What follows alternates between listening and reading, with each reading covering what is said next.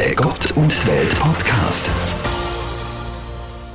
Die Situation auf den Intensivstationen in den Spitälern ist nach wie vor prekär. Die Spitäler sind stark ausgelastet, Ärztinnen und Pflegende arbeiten unter starkem Druck. Lara, du hast in Teil 1 unserer Doppelfolge bereits mit einem Pfleger gesprochen, der auf der Intensivstation im St. Galler Kantonsspital arbeitet. Ich finde, er hat total bewegend von der enormen Herausforderung erzählt, vor der er gerade steht. Ja, genau. Und heute im Teil 2 geht es um die andere Seite, um Patienten selber, um ihre Ängste und Hoffnungen. Die kennen beispielsweise Seelsorgende in den Spitälern sehr gut. Die katholischen und reformierten Seelsorgenden haben was, was Pflegende im hektischen Krankenhausalltag und dieser großen Belastung derzeit oft nicht haben. Sie haben Zeit. Sie können zuhören, mit den Patienten reden, ihre Sorgen und Nöte ein Stück mittragen. Wie geht es den Corona-Patienten? Wie geht es ihren Angehörigen und allen anderen in den Spitälern? Darüber haben Dines und ich mit dem Sepp Koller geredet. Er ist 51, verheiratet, Vater von vier Kindern und ein von sieben Spitalseelsorgern. Wir haben ihn an seinem Arbeitsplatz im Kantonsspital St. Gallen besucht. Es ist gerade eine Riesenbaustelle dort, wie ihr sicher wisst.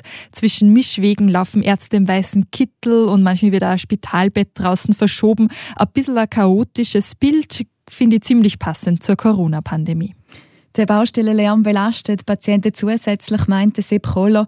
Eine kleine Ruheoase ist dort die Spitalkapelle. Die ist im Haus 21 über der Gärtnerei und dem Kaffee und sieht überhaupt nicht nach Spital aus. Öffentliche Gottesdienste sind derzeit dort nicht erlaubt, aber man kann jederzeit hingehen, um zum Beispiel eine Kerze anzuzünden. Was mir gefallen hat, ist, dass es auch ganz verschiedene Fenster für die verschiedenen Religionen gab. Ja, das habe ich auch sehr schön gefunden. Wir sind dann aus der Kapelle ins Gesprächszimmer von Sepp Koller und haben ihn interviewt und als erstes wissen, wie er die Corona-Pandemie wahrnimmt. Also grundsätzlich ist natürlich die Corona-Pandemie eine Bedrohung für alle, hier im Spital besonders, die natürlich dann auch von dem betroffen sind. Und was alles im Zusammenhang dann ist, auch mit der Corona-Pandemie und was alles dann Konsequenzen sind, fällt mir jetzt vor allem auf, dass es das Besuchsverbot, wo natürlich auch Corona-Patienten darunter leiden, aber auch alle anderen Patientinnen und Patienten. Darf wirklich absolut niemand auf Besuch kommen? Nein, also das Besuchsverbot gilt so ab dem 31. Oktober bis am 16. Dezember, wo man es dann neu beurteilt. Und es gibt aber Ausnahmen. Zum Beispiel Partner von Gebärenden, in der Frauenklinik. Auch Besuch, wo bei Patientinnen und Patienten mit ganz langem Spitalaufenthalt, wo es auch Ausnahmen gibt, oder auf den Intensivstationen oder bei, bei sterbenden Menschen, bei palliativen Menschen. Da kann man vor allem in der Regel über die Stationsleitung dann auch schauen, dass ein Besuch gleich möglich ist. Das heißt, gerade in Extremsituationen und angesichts des Todes hat man erkannt, es geht nicht, dass da niemand dabei ist, oder? Das wollte man verhindern.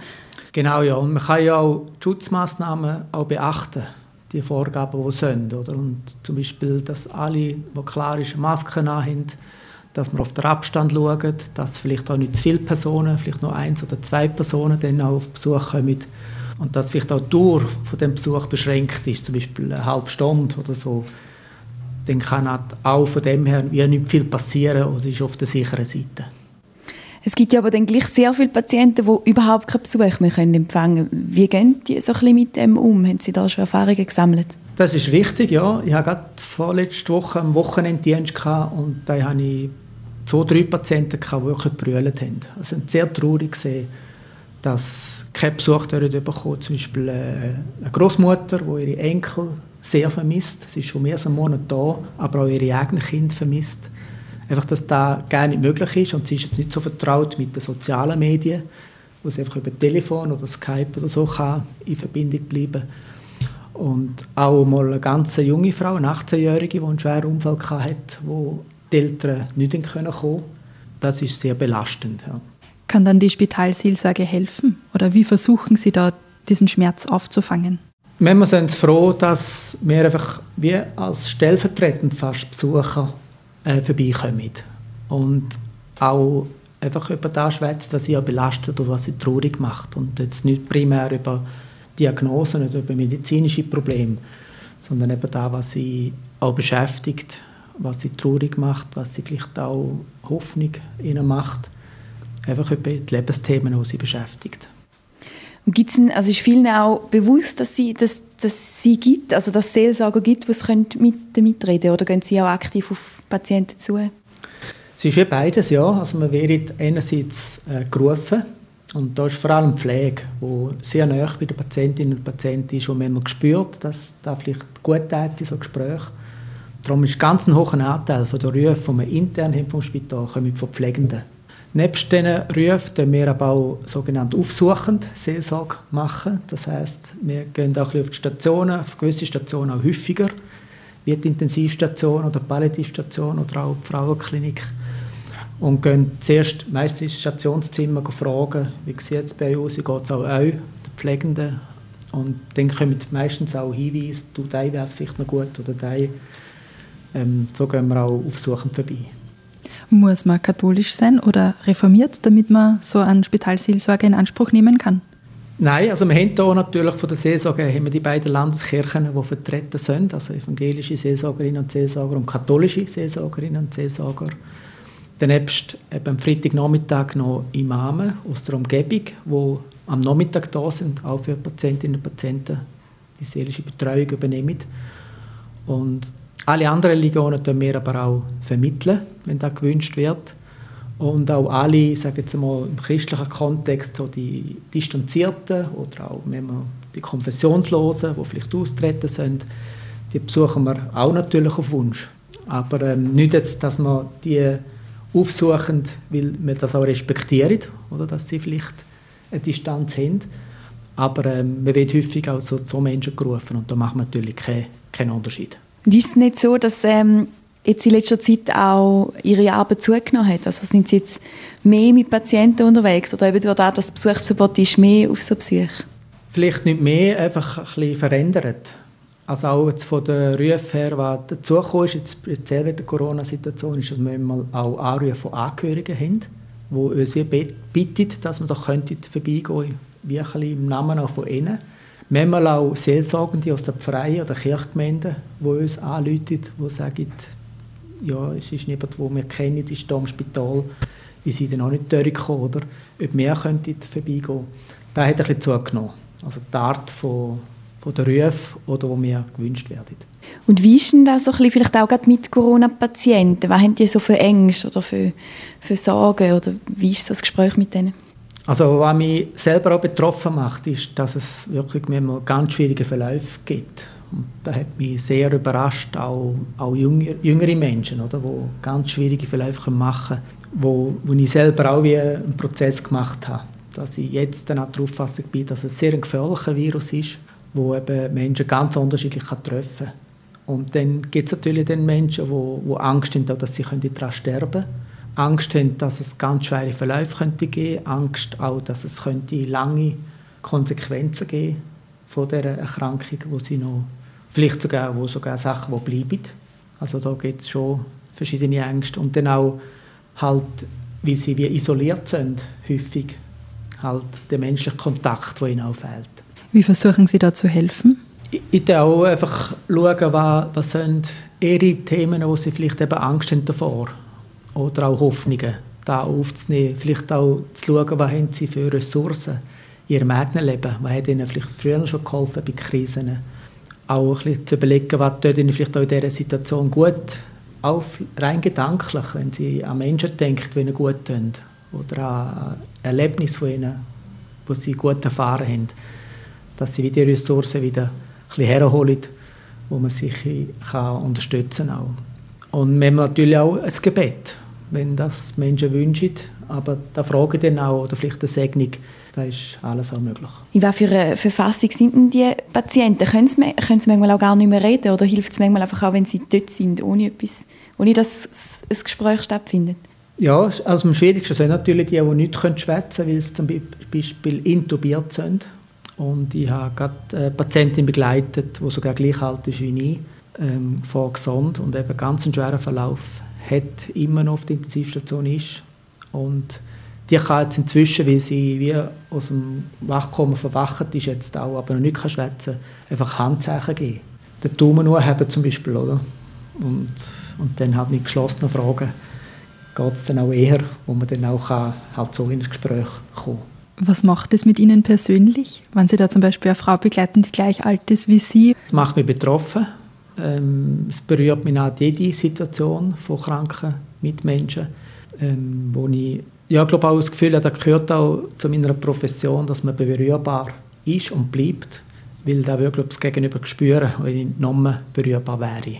Und es gibt darum auch viel, wo mit viele Geschichten oder Situationen, die wirklich auch noch länger beschäftigen, tun, wo ich aber auch dank meiner Ressourcen dann man einen Umgang finden.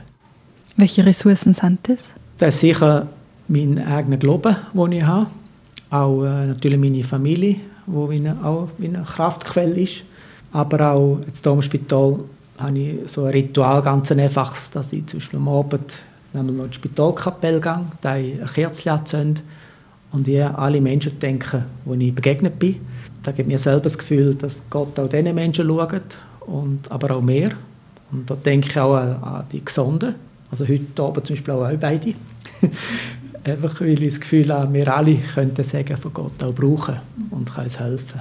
Aber die Belastung für Sie persönlich hat jetzt in dieser Zeit schon auch zugenommen? Also merken Sie das auch? Dass also vor allem jetzt in Bezug auf den, den Virus, ja, wo ich das Gefühl habe, wird ein bisschen, manchmal ein bisschen unterschätzt. Und wenn ich manchmal so ein bisschen außerhalb in Diskussionen komme, sage ich auch, ich würde gerne mal einen Tag auf die Intensivstation mitnehmen. Oder? Und da zu erleben, was eben für Verläufe kann geben kann. Das heisst ja nicht, dass alle so einen Verlauf haben müssen. Aber es kann, kann es geben und da weiß man wie nicht. Oder? Und dass es darum aber auch wichtig ist, dass man auch Massnahmen dagegen ergreift, dass da möglichst nichts passiert. Macht Sie das dann wütend, wenn Leute die Maske nur so halb tragen oder die Abstandsregeln nicht einhalten? Wütend nicht gerade, aber ähm, manchmal mehr ein bisschen erstaunt bin ich. Und wenn es irgendwie gelingt, probiere ich auch da anzusprechen. Aber äh, auf möglichst äh, positive Art. Also ich habe dann auch mal zum Beispiel, ich habe meistens mehr Masken dabei. Und im Zug, wenn ich sehe, da neben kenne oder, dann biete ich an, dass ich meine Maske könnte. Ich habe noch mal eine dabei. Und meistens, wenn man es so macht, kommt es auch nicht dann aggressiv zurück, sondern eher ja, auch ein bisschen betroffen oder dann sogar dankbar. Ja, ist wahrscheinlich schon noch etwas anderes, wenn man es auch hautnah erlebt oder? und dann halt so ein bisschen auch aus Erfahrung kann reden bei dem ganzen Virus. Ich denke schon, ja. Darum äh, habe ich das Gefühl, dass vielleicht alle die Menschen, die jetzt da nicht wirklich so näher leben, halt vielleicht auch anders könnte denken oder da könnte ein bisschen verharmlosen. Aber ich glaube, jetzt bei der zweiten Welle hat es glaube immer mehr Menschen, die auch im nächsten Bekanntenkreis oder im Umfeld oder neben äh, erleben, wo jetzt der Virus verwünscht hat oder vielleicht sogar selber durchgemacht hat, äh, habe ich das Gefühl, dass es wirklich näher gekommen ist. Auch, dass es den wirklich gibt und dass es viel kann eben betreffen kann. Ich habe das bei mir selber eben bemerkt, dass man dann, wenn man so eine Coronavirus-Pandemie durchmacht und selber infiziert ist, dass dann die Gedanken zum Kreisen beginnen. Dass man sich denkt, boah, jetzt rieche ich und schmecke ich nichts mehr. Was ist, wenn das für immer so bleibt? Was ist, wenn ich nie wieder Kaffee riechen kann? Wenn ich nie wieder ja, Süßigkeiten, Schokolade hat nicht mehr geschmeckt. Das war, glaube ich, das Traurigste überhaupt. Ich hatte das Glück, einen leichten Verlauf zu haben, aber man beginnt dann schon so die Gedanken zu drehen und zu drehen, dass man sich denkt, was, was passiert jetzt mit mir? Was ist, wenn es schlimmer wird? Haben Sie da vielleicht einen Tipp, wenn Leute zu Hause jetzt sind und, und eben so Gedanken immer wieder kommen, was ist, wenn es mich erwischt? Was kann man da dagegen machen? Also ich glaube schon, dass man so Konsequenzen bedenkt, wo könnte ich sehen, wenn Sie sich vorstellen, dass der Geschmackssinn nie mehr käme sein ganzes Leben der würde verlieren. Und da gibt ich, einzelne Fälle, wo das passiert. Oder, oder andere, die nie mehr können auf einen Berg laufen oder geschweige denn einen Hügel oder so, einfach weil es von der Atmung, vom Lungenvolumen her das nochmal schafft. Das ist sehr einschränkend. Oder? Und darum denke ich auch, dass da vielleicht dem kann helfen kann, wenn man andere Menschen kennt, oder, wo das passiert ist oder sogar selber erfahren hat, dass da zur Sensibilisierung beiträgt. Und wie schwierig ist es vielleicht? es ist ja noch kein Ende in Sicht. Man weiß noch nicht, was für Langzeitschäden das es gibt oder eben, ob, ob ähm, Kranke gleich noch einen schweren Verlauf nimmt. Wie schwierig ist es, um den Patienten auch Hoffnung zu machen oder ihnen irgendwie einen Weg zu zeigen, wie es vielleicht besser könnte werden? Ja, Hoffnung ist ein gutes Stichwort, weil man sagt ja, Hoffnung ist da, wo man nicht wegnehmen oder auch wo nicht stirbt sogar, oder? Und, und gleich, gleich auch äh, eine gewisse Realität zu sehen, oder weißt wirklich da. Ähm, eben mehr darum, beim Persönlichen auch ein zu bleiben, beim Gegenüber und zu schauen, was sind zum Beispiel die Ressourcen von meinem Gegenüber. Was vielleicht auch das Thema Resilienz oder der Umgang mit schwierigen Situationen. Wo kann vielleicht auch ein bisschen Hilfen geben, dass es besser geht, um mit dem umzugehen, was ist. Speziell jetzt auch eben konkret in der Corona-Situation, aber auch in anderen schweren Erkrankungen. Die gibt es ja auch noch nach wie vor, oder? Mhm. Es sind nicht alle im Spital Corona jetzt, sondern es gibt auch da ganz schwierige andere Verläufe. Also die ganze Onkologie zum Beispiel oder andere schwere Krankheiten oder Unfälle. Gibt es auch schöne Momente in der ganzen Arbeit? Jetzt fällt Ihnen da vielleicht gerade irgendwie ein schöner Moment ein, wo Ihnen dann auch viel gibt? Also schön ist natürlich, wenn Menschen auch wieder gesund werden oder annähernd gesund.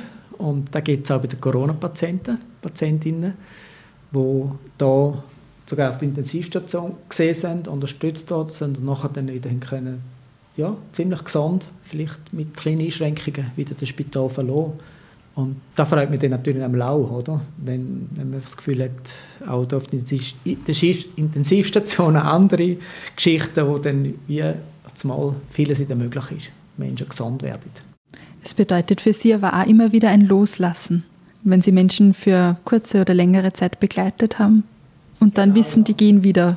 Im besten Fall, weil sie aus dem Krankenhaus entlassen werden, im schlimmsten Fall, weil sie verstorben sind. Ja, das ist natürlich auch, das ist mir auch bewusst, oder, dass ja da nicht Menschen sind, die ich ausgewählt habe, oder sie mich nicht ausgewählt, sondern es sind zufällige Begegnungen auf einem Wegstock für ihr eigenes Leben.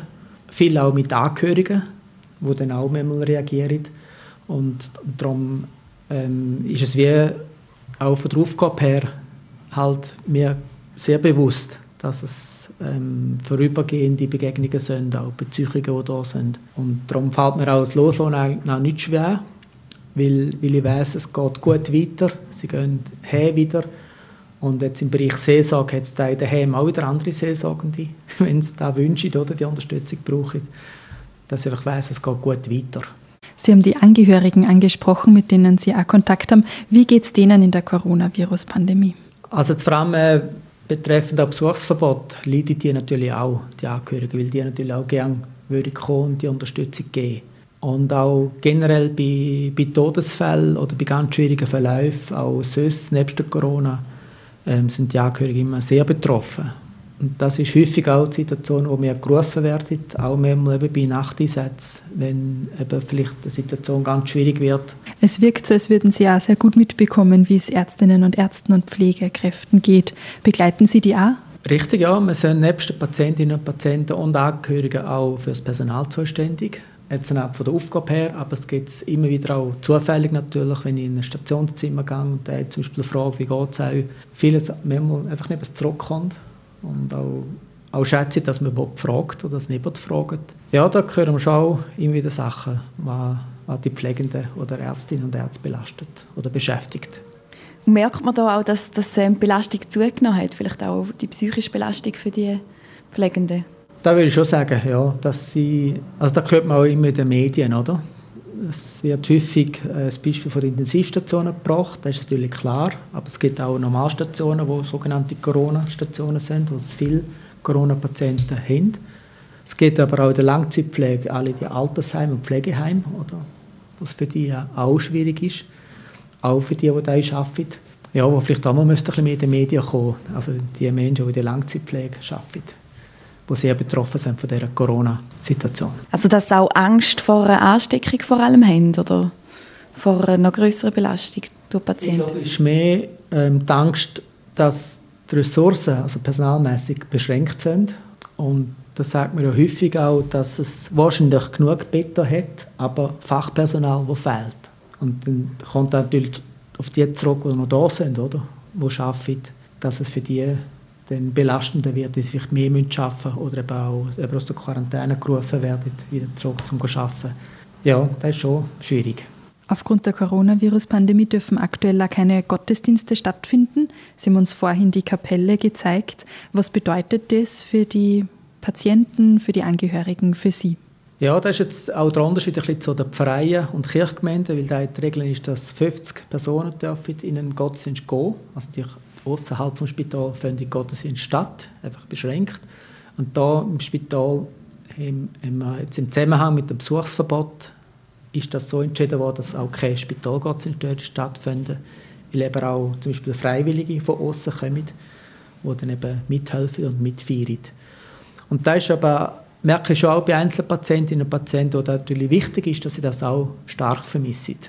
Und uns als Seelsorgende auch, uns fehlt wie etwas, vor allem am Sonntag, weil das auch immer schön ist, da auch zu feiern, ähm, auch das Kirchenjahr zu feiern, da mit den Besuchenden. Sie versuchen das zu kompensieren, andere Angebote in der Kapelle, die ja geöffnet ist, zu schaffen. Welche sind das? Wir haben einen sogenannten Corona-Lichtort eingerichtet in der Kapelle, wo immer tagsüber eine Kerze brennt, mit einem Gebet, das aufliegt, speziell für die Corona-Situation, für die Menschen, die betroffen sind. Jetzt im November haben wir auch Gedenktafeln für alle Verstorbenen, hier im Kantonsspital und auch für alle Sternenkinder, wo wir auch eine Kerze anzünden, wo auch immer eine grosse Kerze brennt. Und wir haben einen Brief geschrieben auch an alle Angehörigen jetzt von denen, die hier verstorben sind, dass wir auch für Gespräche da wären, wenn das gewünscht wird, wenn sie zum Beispiel hier kommen und Kerzen anzünden, dass auch die Möglichkeit besteht, ein Gespräch zu wünschen mit der Spitalseelsorge. Und da wird auch rege genutzt, die, die Angebote? Gespräche haben wir nicht so viel, aber es gibt es ab und zu, manchmal auch zufällig. Das Kerzchen wird sehr gut genutzt. Ja, da haben jetzt viele Leute, vor allem am Wochenende, weil sie dann auch frei haben und hier ins Spital kommen, gehen ein Kerzchen anzünden und den Verstorbenen, wo sie da, Menschen, die sie hier verloren haben, um einen zu gedenken. Was ist Ihr Wunsch für die Zukunft, wie es weitergeht? Also wir wünschen uns natürlich alle ein Ende der Pandemie, aber ja, vielleicht in Bezug auf Spitalseelsorge. Also äh, in Bezug auf Pandemie ist natürlich auch für uns ein großer Wunsch, dass die Betreuung wie kann genommen werden, dass es, eben man sagt ja wahrscheinlich mit einem Impfstoff, dass dann da könnte vieles verändern. Ich wünsche mir auch, dass man vielleicht auch einfach schauen, wie können wir lernen aus dieser Pandemie, aus dieser Zeit, dass man auch mitnehmen können, wieder für die Zeit, wo es dann wieder normal ist oder besser geht, für die Begegnungen, die dann wieder möglich sind. Ja, und ich denke da eben zum Beispiel an die Wertschätzung von, von anderen Gesundheitsberufen, an die Pflegenden, dass da dann eben noch weitergeht, nicht nur beim Applaus bleibt, sondern auch konkret zum Beispiel bessere Arbeitsbedingungen oder die Arbeitsbelastung, dass da angeschaut wird und weitergeht. Vielen Dank. Wunderbar, vielen Dank fürs Gespräch. Ich stelle mir da unglaublich schwierig vor, im Spital zu sein und überhaupt keinen Besuch zu empfangen. Aber ich glaube, das Kohle kann einem noch ein gutes Gefühl geben und einem ein bisschen Angst nehmen. Ich glaube auch, bei unserem Gespräch hat man, finde ich, wirklich gemerkt, dass er ein guter Zuhörer ist und sie auf sein Gegenüber einlassen kann und ja, sie berühren lässt von dem, was da passiert. Also ich glaube, der macht seine Arbeit recht gut. Danke euch vielmals fürs Zuhören. Wenn ihr noch mehr erfahren wollt, wie es im Spital während der Coronavirus-Pandemie zugeht, dann empfehlen wir euch Podcast-Folge mit dem Intensivpfleger. Der Gott und die Welt Podcast in Zusammenarbeit mit der katholischen und evangelischen Landeskirche von der Kantone St. Gallen und Appenzell.